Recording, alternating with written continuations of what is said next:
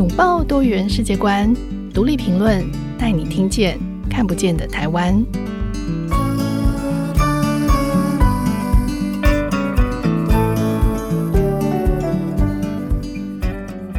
各位听众朋友，大家好，欢迎收听独立评论，我是节目主持人廖云章。啊，今天我们邀请到的来宾是谢佩莹，他是一位呃虔诚的穆斯林，也是一位台湾的公务员。不过呢，他有一个很特别的身份，就是他是移工的华语文老师。呃，这六年来，每一个周日，他都牺牲自己的休假，帮助许多的移工挑战困难的方块字，读书识字，为自己发声，找到自己在台湾安身立命的方法。我们欢迎今天的来宾谢佩莹，欢迎佩莹。好，谢谢云章。那佩莹，其实呃，我说一下我我怎么认识你的，就是我大概是在也差不多是五六年前，你做华语文老师，但是我当时并不知道，就是我是在台北车站的大厅上面认识你，然后那时候我是发现你跟你的主管一起蹲在地板上，就是跟很多的义工在聊天。那那时候我就觉得很奇怪，就是。呃，我知道你们是那时候你在那个台北市劳动，台北市劳动力重建处，对，重建处工作。然后我就想说，哎，一个公务员，然后跟他的主管两个人假日跑到这个北车大厅来跟义工聊天，就是你们是在做田野吗？你们是在做什么调查？那那时候我就觉得很很特别。后来又遇过你好几次。然后之后呢，更特别是我又在印尼国庆日，就是一些文化的活动，就东南亚的文化节庆也也遇到你要台博馆的一些活动，我就在想说，这个公务员有点特别，就是你为什么会开始这样的行动？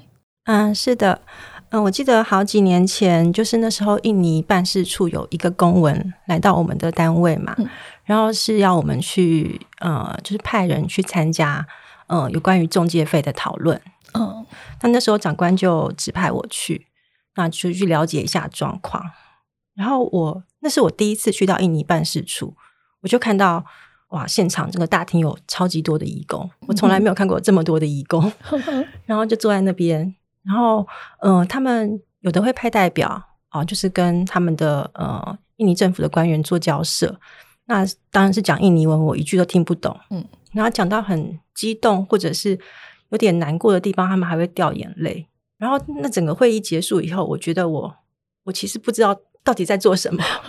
然后这时候就有一个义工就嘣嘣嘣就跑过来了啊、哦，他就跟我说：“哎、欸，你是你是政府派来的，台湾政府派来的吗？”我说：“是啊，是啊。”然后他就问我说：“那你来这边干嘛？”我就说：“我来这边了解你们中介费的问题。”嗯，他就说：“哎、欸，你明明你也听不懂印尼文嘛，你听得听得懂吗？”我就摇头。那你来过印尼办事处吗？我也摇头。然后他接着继续说：“ 那你有看过这么多移工在这边吗？”然后他他他那时候使用“外劳”两个字。嗯、哦。然后我也摇头。他说：“你知道我们这边有工厂的、家里的、捕鱼的，通通都有吗？”嗯。那我我反正我一律都 摇头。他就跟我说：“那你来，你到底来这边做什么？”嗯。哇，这个蛮呛的哦。对，挑战台湾的公务员，没错。然后，嗯、呃，接着他他继续就问我说：“那你想不想看更多的外劳？”嗯哼，他那时候是用“外劳”两个字。然后我说想。他说：“那我带你去看好不好？”那我就说好。那后来他就带我去台北车站。哦，哦哇，这个义工是。我我认识的吗？是是是是是，这个义工就是那个 Dentry 小翠，哦、小翠是是，所以他就带你去台北车站了。是，嗯哼，就是义工界一个也是专门在帮人家处理，就是处理很多这个，我们就开玩笑说她是那个移工界的妈祖婆。对对对 对。那我后来就是跟着她去台北车站，然后开始慢慢的呃，就是才会真正的开始去认识移工。那以前在办公室的时候，是真的，呃，只有在处理文书的工作。是哇，这个其实很好戏剧性哦。就是你去约，你去应办参加活动，然后遇到了小翠，然后这个对这这个朋友其实也蛮特别的。你要不要稍微跟听众介绍一下这位神奇的移工界的妈祖婆？我我想应该，嗯、呃，如果在就是。对移工有认识的朋友，应该大概都会听过这一号人物。嗯、那他呃，目前居住在居住在基隆，他是一一位家庭看护工。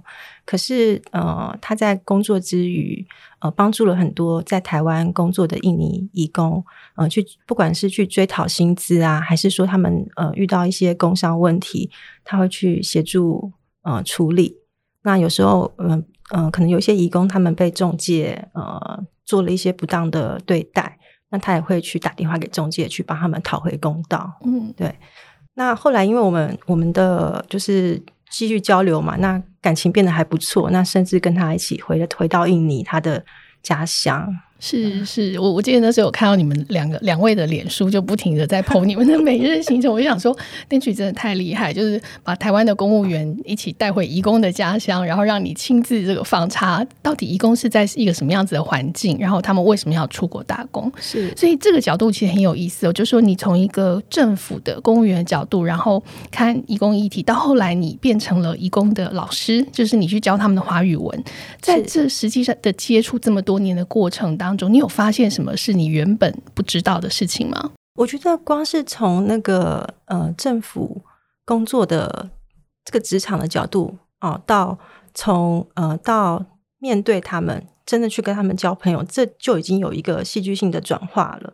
政府它是站在一个比较管理跟监督的角色嘛，那他可能会从经济影响啊，或者是什么老参率去去看义工的问题，那就衍生出比如说。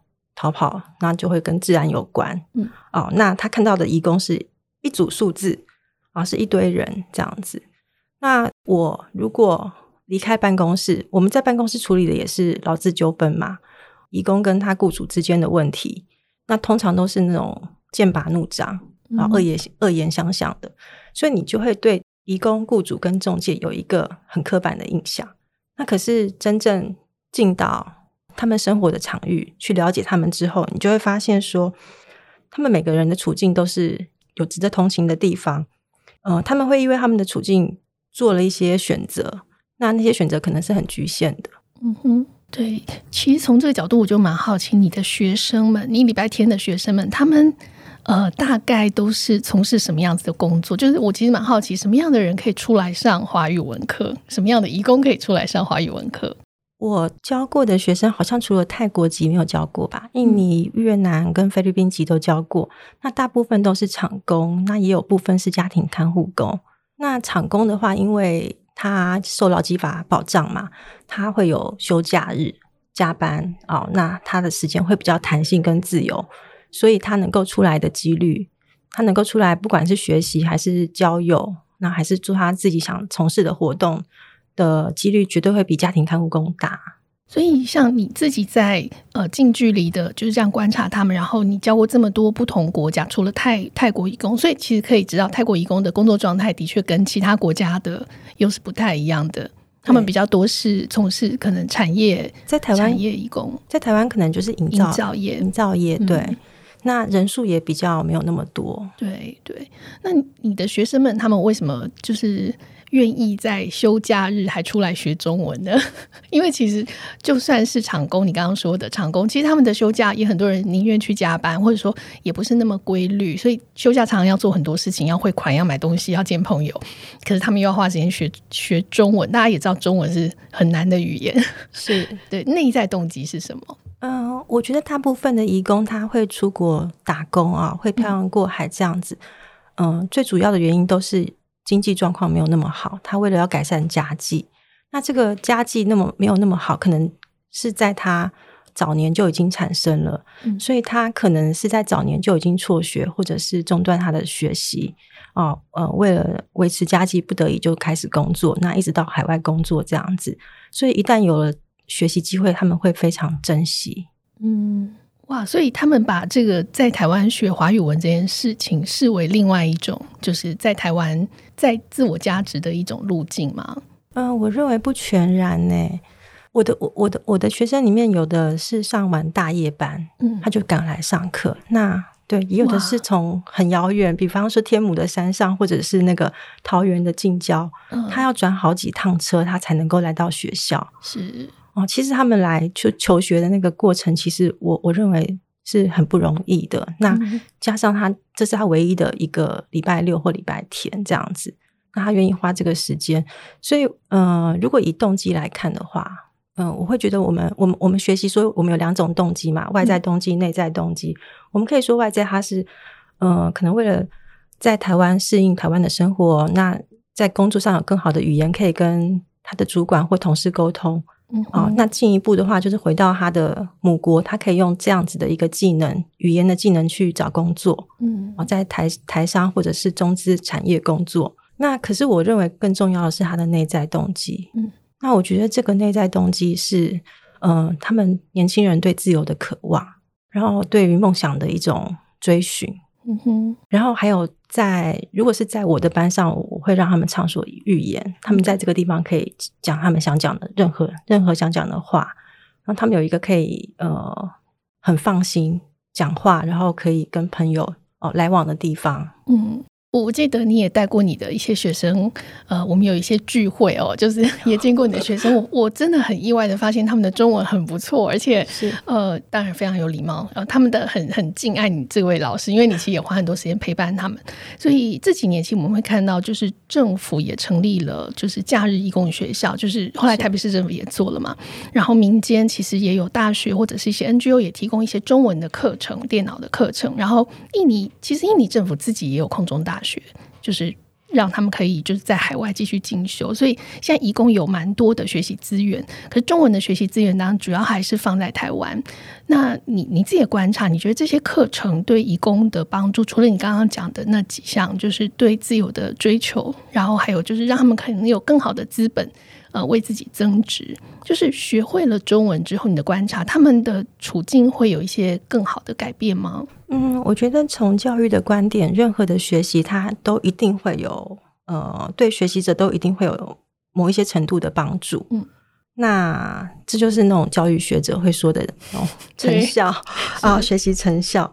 那如果是以学习中文来说，我们要怎么去看它那个成效？那可能就会觉得。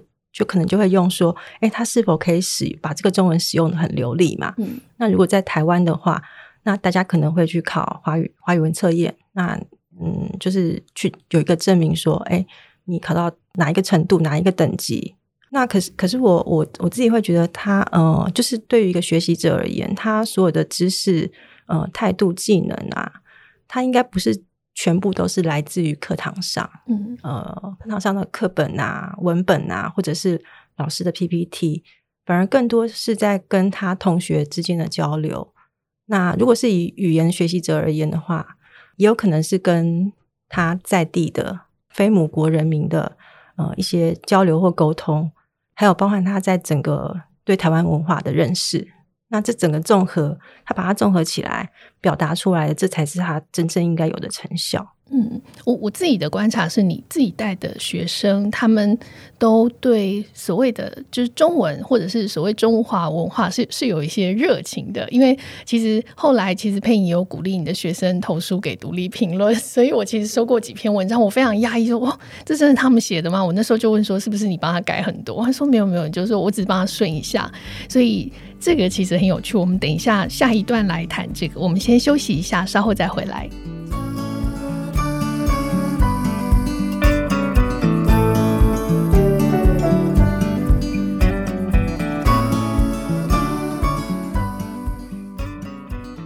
到节目。今天我们邀请到的来宾是移工的华语文老师谢佩莹。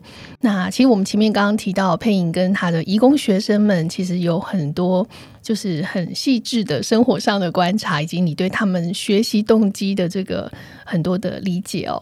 那其实呃，前一段时间的疫情期间，其实佩莹也。注意到你的义工学生们，因为其实三级警戒期间，他们也不能出来上课，然后，但他们的生活其实受到了蛮大的影响。呃，升温的疫情在五月的时候，其实也让很多义工受到一些歧视。在媒体上，我们就看到那段期间，就是你的很多学生也跟你反映说，哎，他们其实好也好担心自己在这个宿舍里面会染疫，因为那个宿舍状况真的是很可怕。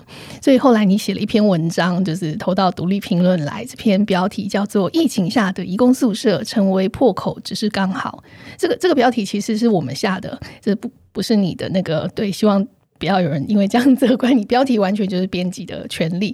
可是这一篇文章，我觉得它很重要，是它里面就是曝光了这个义工在宿舍里的处境。因为那时候其实在，在呃，在苗栗，苗栗对，那时候在苗栗就是义工染疫，然后就造成了很金圆厂对金圆厂，然后那时候就整个人心惶惶，而且甚至苗栗县还下了禁足令，那就引起全台湾很多的讨论，甚至很多其他地区的义工，他们也都因为自己的身份而受到了这种不必要的标签，所以那个时候。就很多人在说，那你你看这样的环境，他怎么可能不染疫？在那样的条件下，所以你特别写了这篇文章。那你在文章里面也提到说，其实国际移工他应该怎么住是有所谓的国际标准。所以呃，不过在谈国际标准之前，我们可以先谈谈台湾的这个移工宿舍的标准。那据你所知，台湾的移工宿舍是一个什么样子的情况？台湾的移工宿舍啊，我们可以分。厂工的宿舍，还有家庭看护工。嗯、那家庭看护工的话，那个应该不叫宿舍，就是家里啦。那我们就单纯以厂工来说，通常一般呢、喔，一般的工厂看它的工厂规模大小，它聘雇的义工多少。那有的从两个人啊，一个人，甚至到几十个人、几百个人都有。那如果是几百个人的话，那也要看呃公司公司的规模，嗯啊，那有些公司会提供比较稍微好一点的宿舍，可能就是五六个人一间。那有些公司它比较没有那么多的放心在义工身上，可能就是比如说一个通铺。啊，三十几个人一间这样子哦，有三十几个人一间的，对，对我看过二三十个人一间都有。嗯嗯，在台湾，在台湾，在疫情期间吗？呃，应该是从以前到现在一直都是这样，都是这样子。对，是是。那有一些大厂，可能甚至是国际大厂，我我们耳熟能详的国际大厂，嗯，它的移工宿舍也不见得说呃会比较合乎标准或比较好。对，所以合乎标准，那个标准是应该是怎么样的？嗯、呃，在台湾啊，移工住宿有一个生活照顾管理计划书，嗯、那个是雇主必须遵守的规范哦。它里面会有一些规定，比方说饮食的规定，嗯，哦，然后住宿的规定，那多大多小这样子，那预测要怎么样？比如说多少人使用一个便盆，嗯哼。那目前我们的规定是。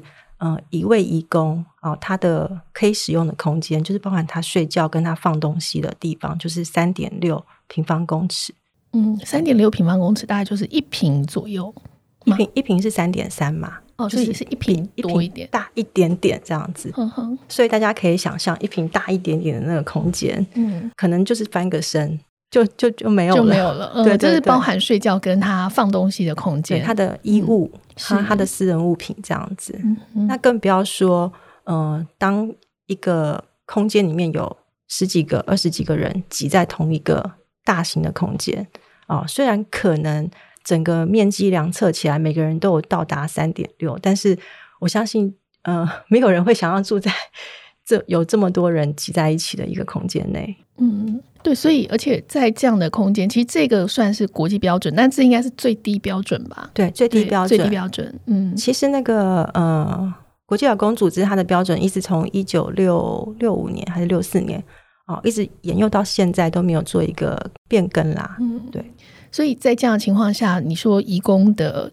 条件，他们其实不太能够真的去做到那个一点五公尺的防疫，因为它的空间连一点五公尺可能都就是刚好一点五公尺，那他就没有空间可以。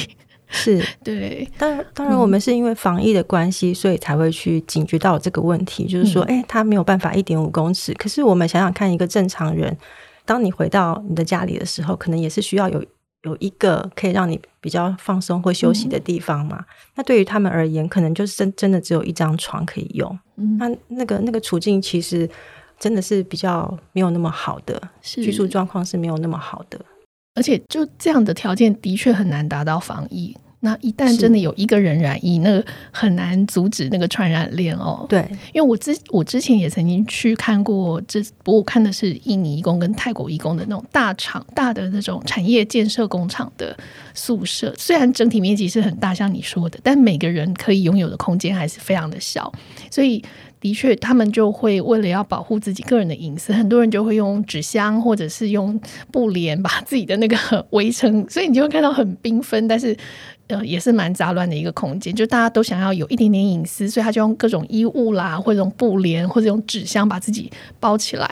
对，是那空气就很不流通，而且可能夏天很闷热，然后就是冬天也是对，就是很不舒适的。嗯、呃，我是有一次，嗯、呃，那是我的学生，我到他的宿舍去，嗯，我我那时候第一次觉得好惊讶，说看到他的宿舍，他就是一张床，一张单人床，他旁边还有其他的床，他在他的那个床尾的地方，嗯、用一个用一个纸箱做了一个小桌子，嗯哼，所以他的他在他就在那张小桌子上面，纸箱的小桌子上面完成他所有的，比如说打那个 email 啊，或者是用手机啊，哦、然后。有时候是写那个我出的作业那样子，嗯哼，嗯，是。那你那时候看到心里什么感觉？很心酸，你会觉得很心酸。然后就是在那个一个人的那种单人床，然后他外面是用布帘围起来嘛，然后他的脚可能还没有办法撑到那个小桌子，必须要弯着这样子才有可能躺平。是，所以。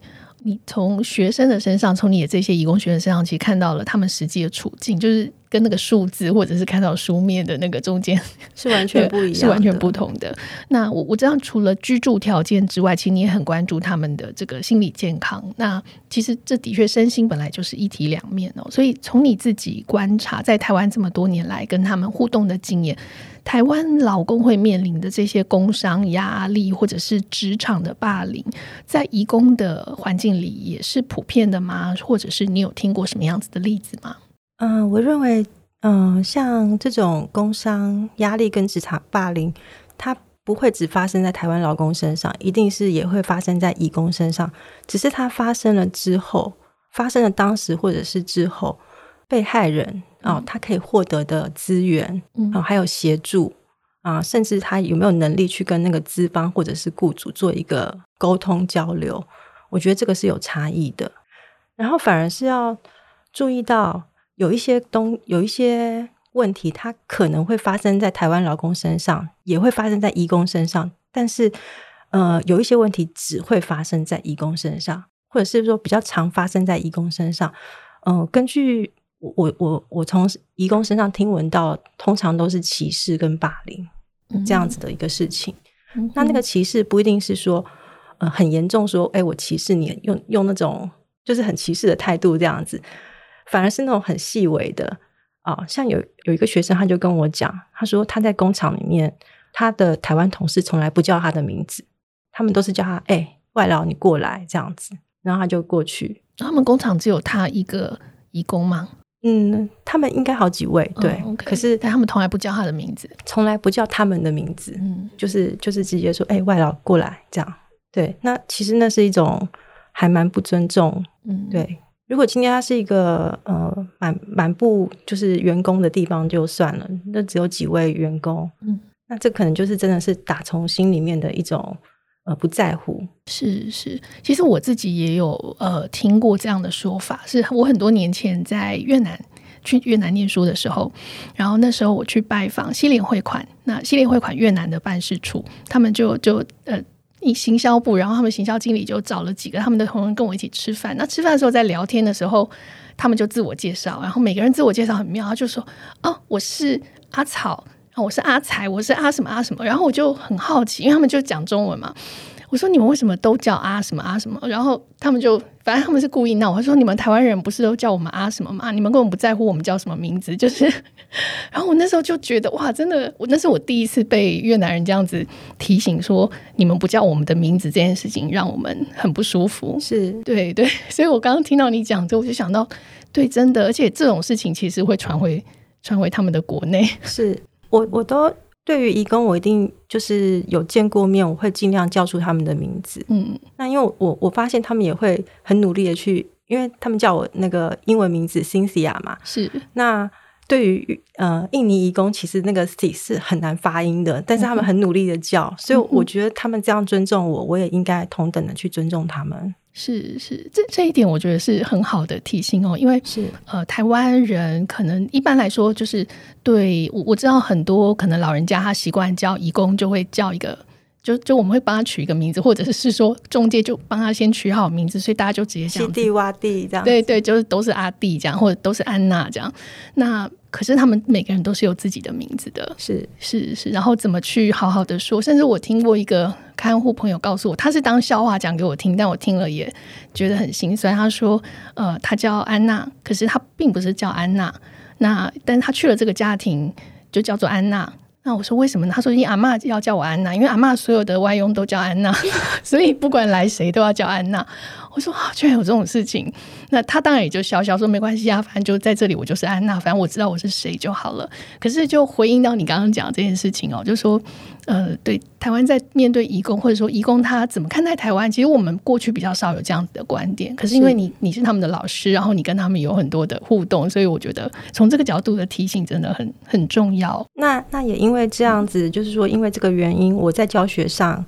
嗯、呃，我就有一次就是做了这个名字这个主题，那请他们来介绍他自己的呃，算是名字的源流。嗯，那我我发现就是因为这样的关系，然后我自己也多认识了一点越南历史，那甚至了解越南跟中国之间的关联。有时候是学生在教我，是不是我在教他们？真的是教学相长哦，因为你做了这件很棒的事情，所以你自己也得到一些超级赞的回馈。嗯。今天其实我们聊了蛮多，就是移工的议题。那其实台湾最近有一个新的政策，可能会在接下来就是呃公布，就是关于因为台湾人口的缺工，所以未来在考虑，也许移工有机会变成移民。那以你自己这样长期跟移工相处的经验来看，你觉得移工们会想要成为台湾人吗？嗯、呃，我认为这个问题见仁见智，因为有有的移工他会说，嗯、呃，他想，那有的移工不想。那重要的是是什么原因啊？嗯。可是我们，嗯、呃，如果想一想啦，有一个移工，他可能二十几岁就来到台湾，然后他在台湾工作了十四十四年，嗯，他可能三十几岁了，快四十四十岁了，然后他他所有的一切都在台湾，他的青春啊，他三分之一的生命都在台湾，嗯，然后你要叫他回去他的家乡，他那个可能已经不算他的家乡了，因为他所有可能最辛苦、最美好的事情都是发生在这里。那从这个观点来看。到底哪边才是家？那他到底是哪里人呢？嗯，那我相信，如果是这样子的义工，他他应该会，他应该会想要成为台湾人，除非是呃有一些国家啦，嗯，他只承认一个国籍。那那有一些义工，他因为家庭的原因哦，他可能原生家庭还在那边，他对故乡呢还有一种依恋，他才可能会愿意用呃，比方说这种取得长期居留的方式来。就是入籍台湾这样子，对这个题目，其实我我也蛮好奇，而且我也很期待看到后面就是政策出来之后，呃，其实其他理工的。这些意见跟反应，目前其实陆陆续续也听到一些故事。不过，其实其实就像你讲的，他们来的年纪，还有他们在台湾的状况，跟他们在原乡的状况，其实会影响到他们去跟留的思考。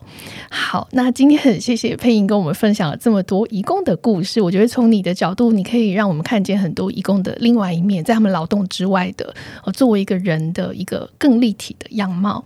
那今天也很谢谢大家的收听。如果喜欢我们的节目的话，大家可以在收听平台上给我们五颗星留言，或者是写信给我们，跟我们分享你的想法。那另外，我们也要跟大家分享一个好消息，就是除了收听 Podcast，大家也可以订阅独立评论的电子报。那电子报是每个星期会由编辑精选时事议题，提供一系列精彩的评论文章，让大家一次可以掌握更多不同面向的观点。那大家可以去点我们这个资讯栏的链接，订阅独立评论电子报，每周四准时收看我们的精彩内容。那独立评论 Podcast 在过年期间也会继续更新，所以二月四号我们会带大家过一个不一样的新年，请大家不要错过。那这集节目就到这里，我们下次见，拜拜，拜拜。